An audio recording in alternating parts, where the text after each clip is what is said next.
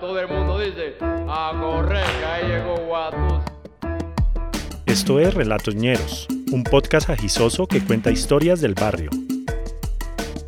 Caballero, Bruja del barrio.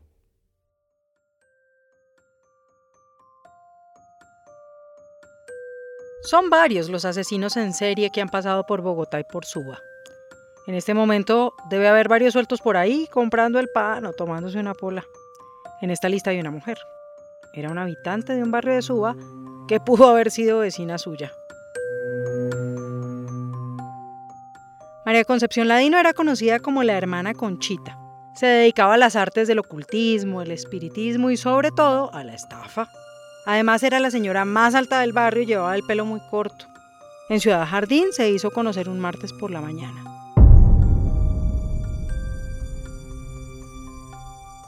Todas las vecinas y varios de sus hijos hacían cola con galones plásticos de gasolina. Esperaban el camión que venía a llenarlos por 30 pesos. El oloroso líquido era necesario para cocinar y sobrevivir, así que el asunto de madrugar y hacer respetar el puesto era cosa seria. Conchita era silenciosa y observadora. Era reconocida como la bruja del barrio, pero pocas eran sus amigas. Un par de jóvenes mujeres se saludaron adelante en la fila. Tratando de disimular, una de ellas metió el galón para colarse. Conchita, atenta a la situación, se fue directo a hacer justicia. Tiró el galón por los aires hasta la calle y en un intento de defensa de la joven la agarró de las mechas. La arrastró varios metros en medio de gritos. Oiga, aquí estamos todas desde las 5, respete, no se cuele. Tiro. Le gritó, volviendo a su puesto. Además de la revolcada que le dio, la maldijo con un extraño conjuro y varios movimientos de manos y palabras que nadie entendió.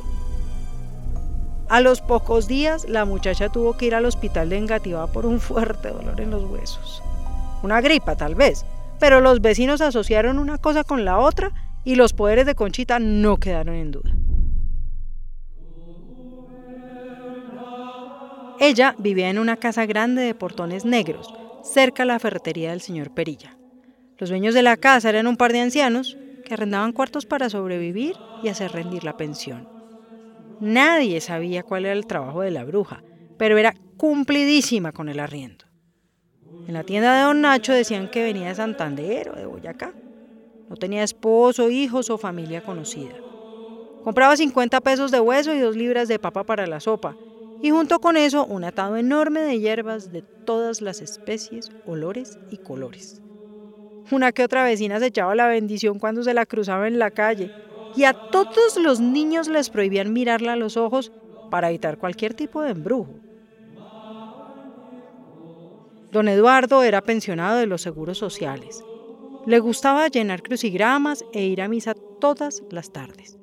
Doña Nubia, la esposa, vendía papas chorreadas a la salida de la escuela. Pero como eso no les alcanzaba, arrendaban dos piezas en las que habían vivido sus hijos. Uno de ellos vivía ahora en Venezuela con su familia y el otro se había desaparecido en el monte después de estudiar varios semestres en la Universidad Nacional. La pieza más grande la ocupaba Conchita. Era de piso tablado, sin ventanas y tenía baño privado. Compartía la cocina que estaba construida debajo de la escalera con el otro inquilino. Este era un actor que estaba ennoviado con una de las hermanas Rivas y pagaba el cuarto para cuando se le hacía tarde en la visita a su prometida y para evitarse el viaje al motel. Conchita se hizo muy amiga de don Eduardo y doña Nubia. Era cumplida con el arriendo y se ofrecía a comprarles el mercado, hacerles vueltas y pagarles los servicios.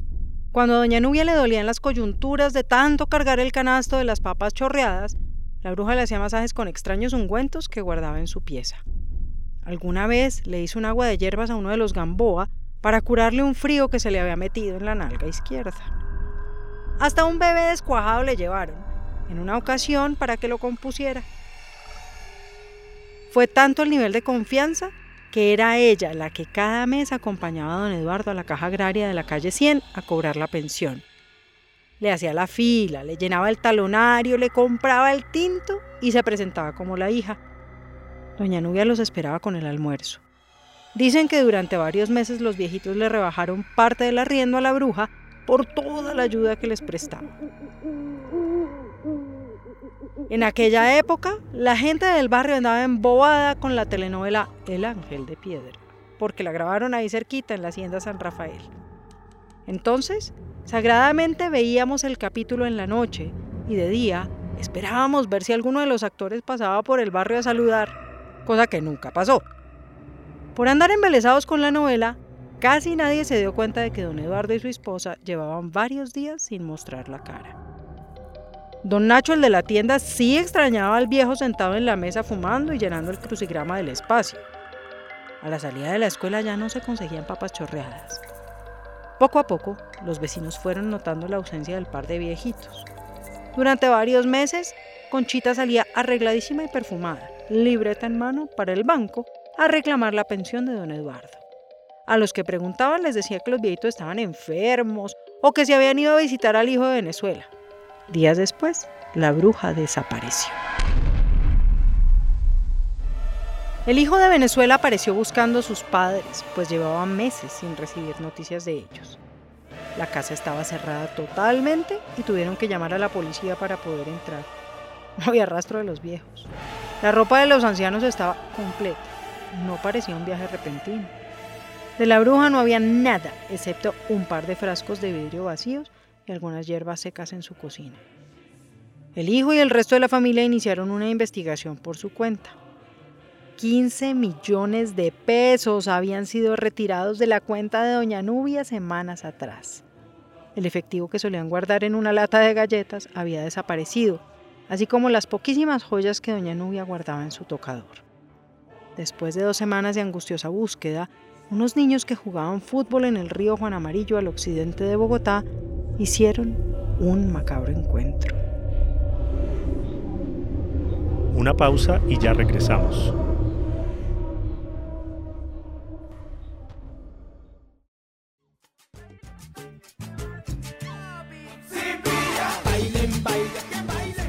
Si Pilla Podcast es un podcast de historia política y cultura en contexto.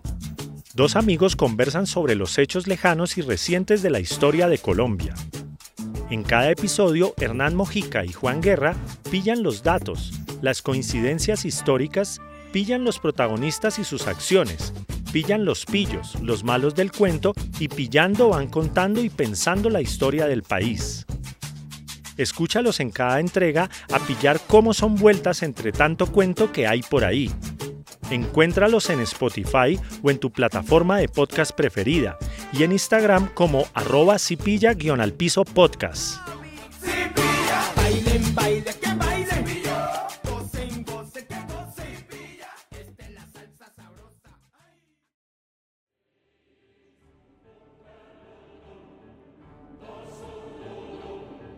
La cabeza de don Eduardo había sido destrozada a pedradas.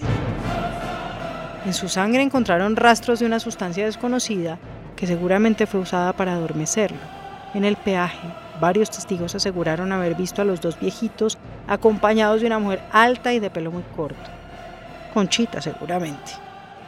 El cuerpo de doña Nubia nunca apareció y de la bruja no se supo nada, hasta muchos años después.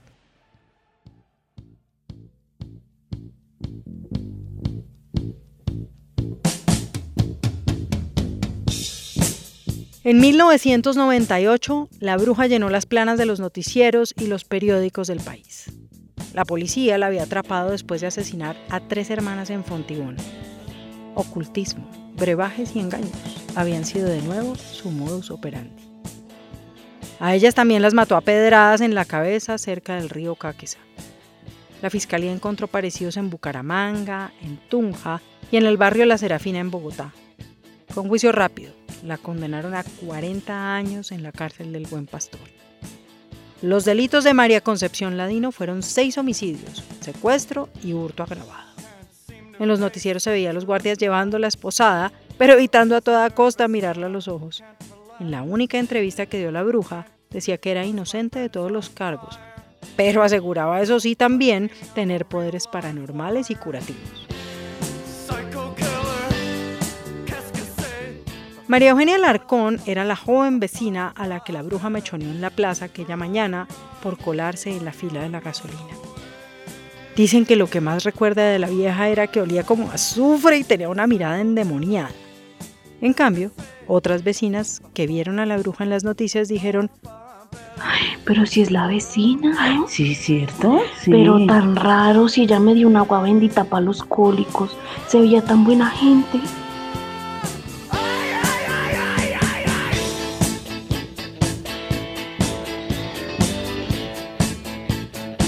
Nos pillamos el próximo miércoles.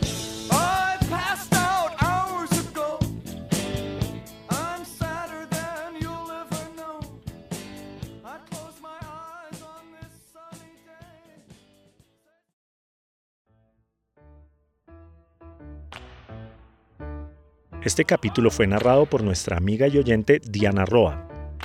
Caballero. Agradecemos por sus aportes a César Valderrama en Cali, Lina María Vallejo en Bogotá. Un saludo muy especial a Dani, Andresito, Andresote, Georgie y Angie por escucharnos desde Ciudad Jardín Norte mientras juegan al 1. A Jamie Muñoz y Camila Muñoz Coco, gracias por prestarnos sus voces. Relatos Ñeros es una producción de la Chucua Records en Bogotá. JJ Muñoz es el editor general. Daniela Muñoz hace el chequeo de datos y es nuestra coordinadora general. Steven Torres y Felipe Imbarila investigan, hacen la mezcla y el diseño de imágenes y sonido. Si les gustó esta historia y quieren apoyarnos, pueden hacernos un aporte para seguir haciendo posible este podcast. Visiten nuestro perfil en Instagram, arroba la Chucua Records, y allí encontrarán la forma de ayudarnos. De vuelta les enviaremos un saludo en uno de nuestros capítulos y se convertirán para siempre en nuestros ñeros y ñeras del alma.